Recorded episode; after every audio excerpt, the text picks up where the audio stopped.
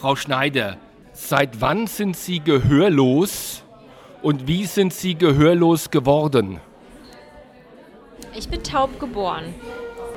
Es ist vermutlich tatsächlich, dass meine Eltern mir das vererbt haben. Meine Eltern sind auch gehörlos.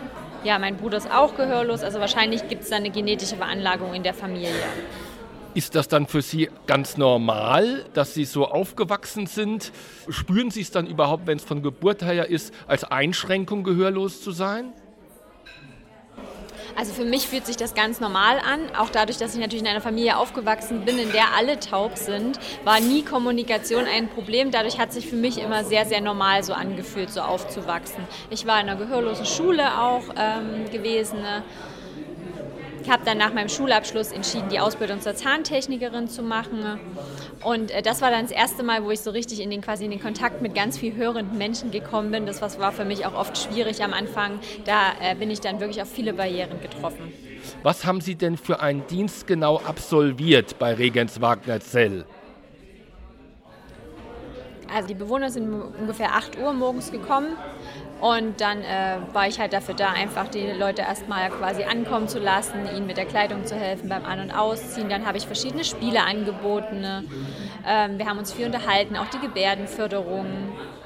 Ja, auch Toilettengänge zur Begleitung, also Unterstützung im alltäglichen quasi Lebenslauf. Wir sind auch spazieren gegangen, ja, einfach den Tagesstruktur zu organisieren. Und dann habe ich bis 4 Uhr dann äh, waren alle, hatten alle Bewohner quasi Feierabend und sind zurück in ihre Wohngruppen gegangen und die Tagespflege war quasi beendet. Sind denn die Leute, um die Sie sich gekümmert haben, auch gehörlos? Ja, die meisten waren fast alle gehörlos. Nicht alle, es gibt Ausnahmen, aber die meisten waren gehörlos. Manche haben noch so ein bisschen Hörvermögen. Es gab auch welche, die hören können, aber dann nicht äh, sprechen können.